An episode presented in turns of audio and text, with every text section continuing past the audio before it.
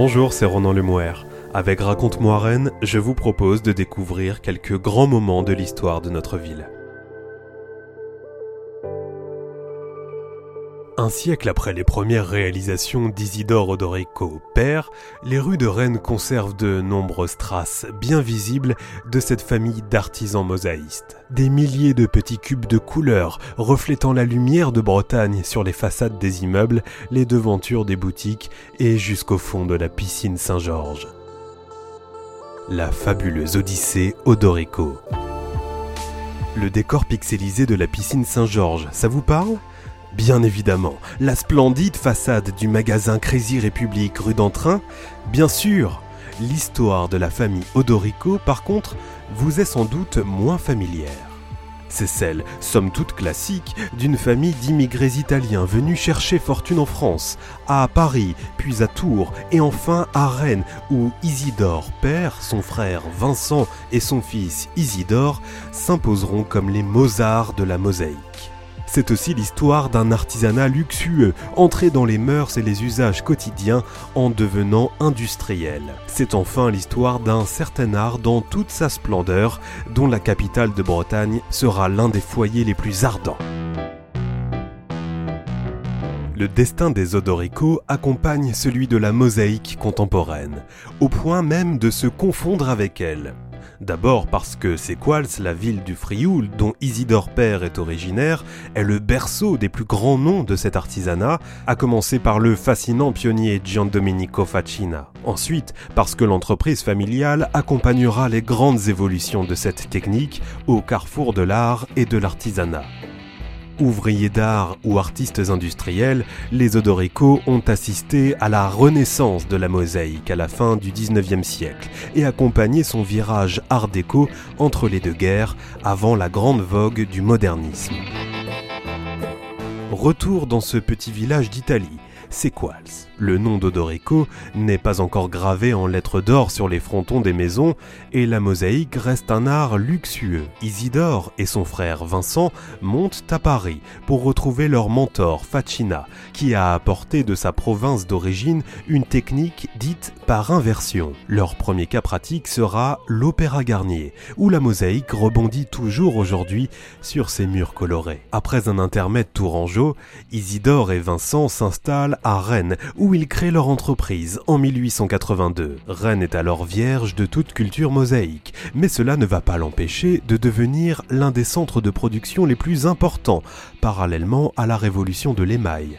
De luxueuse et coûteuse, la mosaïque devient utile et économique. Spécifiée sur leur carte de visite, leur spécialité déclarée est la pose de mosaïques vénitiennes et romaines, mosaïque de marbre pour dallage, la mosaïque en émaux et or. Les amateurs rennais vont vite imprimer. Entre 1885 et 1914, les deux frères reçoivent une quarantaine de commandes, à graver dans le marbre, le smalt ou le granit. Les Odorico laissent ainsi leur signature dans les églises, sur les devantures d'immeubles et même sur les paillassons des maisons. Après la génération de l'immigration, Isidore Odorico fils incarne celle de l'intégration. Et si son père fut reconnu comme un artiste de la mosaïque, son fils se révélera surtout comme l'habile promoteur des nouvelles techniques dans tout l'Hexagone.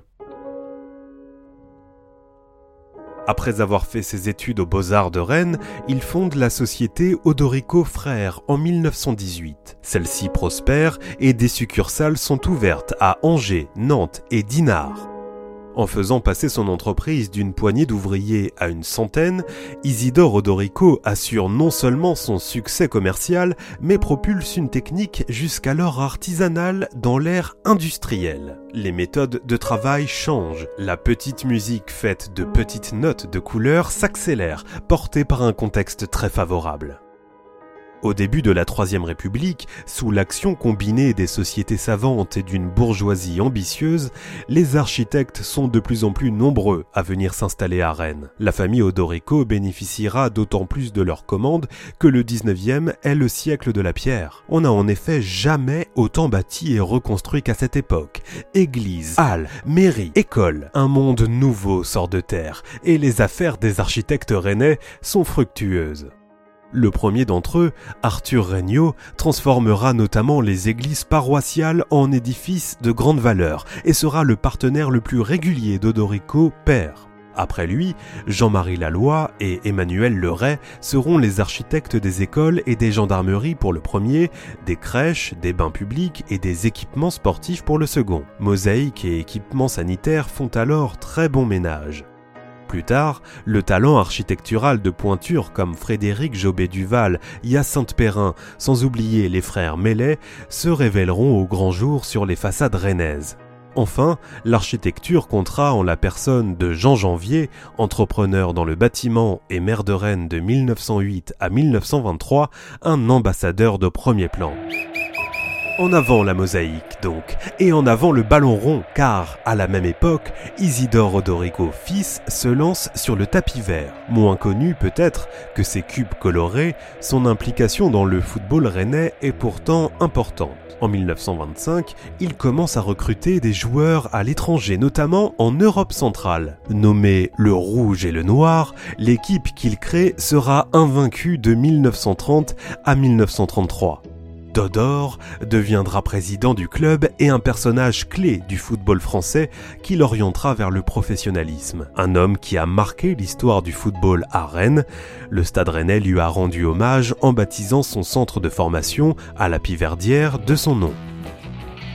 Allez, faisons maintenant un petit tour dans la ville à la rencontre de quelques-unes des plus belles réalisations Odorico. Pour commencer, bain de soleil avec les cercles d'or illuminant l'immeuble Poirier du nom de l'architecte au 7 avenue Janvier. Au 15 rue Saint-Martin, prière de lever la tête en l'air pour admirer l'art Odorico. Direction ensuite la Poste, place de la République, avec ses lambris et son sol. Mais tous les trésors des mosaïstes italiens ne se laissent pas débusquer sans effort. Ainsi, il faudra passer la porte du numéro 25 de la rue Maréchal Joffre pour admirer l'aménagement de son entrée. À ne pas manquer non plus le sol et les lambris en façade du café Le Globe, boulevard de la Liberté. Et pour boucler la boucle, ou pour la commencer, rendez-vous au numéro 7 de la rue Joseph Sauveur, où l'architecte Yves Lemoine réalisa la maison personnelle d'Odorico. Et puis, impossible, si l'on parle Odorico, de ne pas évoquer la piscine Saint-Georges, aujourd'hui classée monument historique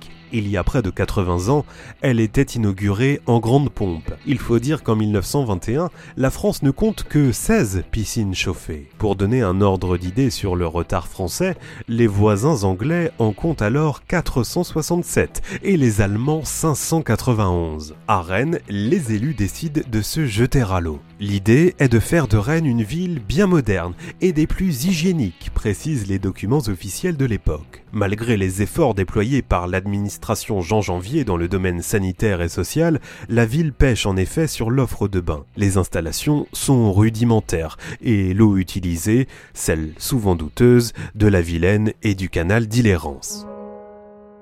Le lieu choisi pour ériger la piscine se trouve rue Alphonse Guérin, au plus proche des habitudes des Rennais qui viennent se baigner dans cette zone. Mais l'incendie de la caserne Saint-Georges en 1921 libère du foncier en plein cœur de ville. C'est donc là pour finir, que la construction de la piscine sera décidée et que les petits cubes d'Odorico pourront s'épanouir. Emmanuel Leray présente ses nouveaux plans la veille du Noël 1922, avec une recherche indéniable de monumentalité héritée du style beaux-arts du tournant du siècle. Arcs surbaissés, pylônes ornés de médaillons et sommets d'amortissement à la manière des halles ferroviaires trois marchés sont passés avec des entreprises spécialisées. Gentil et Bourdet de Billancourt pour les décors de grès flammés, Grouvel et Arcambourg pour la production d'eau chaude, et Odorico, enfin, pour la céramique. Pour l'anecdote, le projet se heurte à une forte opposition à ses débuts, la ville se trouvant alors dans une situation financière peu florissante. À la tête de la fronde, l'Ouest éclair, farouchement opposé à la construction de la piscine, et qui ne cessera de dénigrer le projet tout au long de la construction, à grand renfort d'articles, de moqueries, et même d'un sondage visant à prouver que les Rennais sont, dans leur écrasante majorité, opposés à la création de la piscine Saint-Georges. La construction ira pourtant à son terme et sera immédiatement un succès populaire. Amer, le journal ne consacrera que trois lignes à l'inauguration de ce bâtiment, aujourd'hui emblématique de Rennes.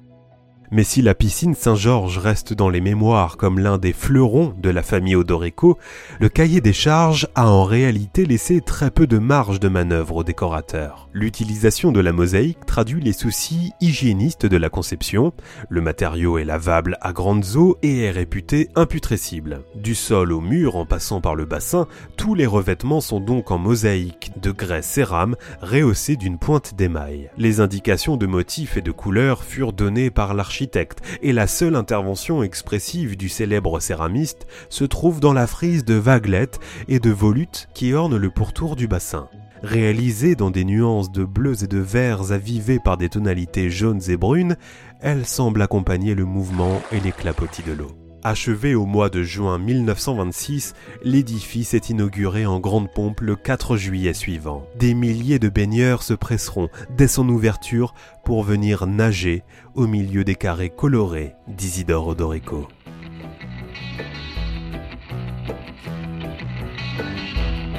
La fabuleuse Odyssée Odorico, un récit écrit par Jean-Baptiste Gandon. C'était Ronan Lemouer, à bientôt pour un nouvel épisode de Raconte-moi Rennes.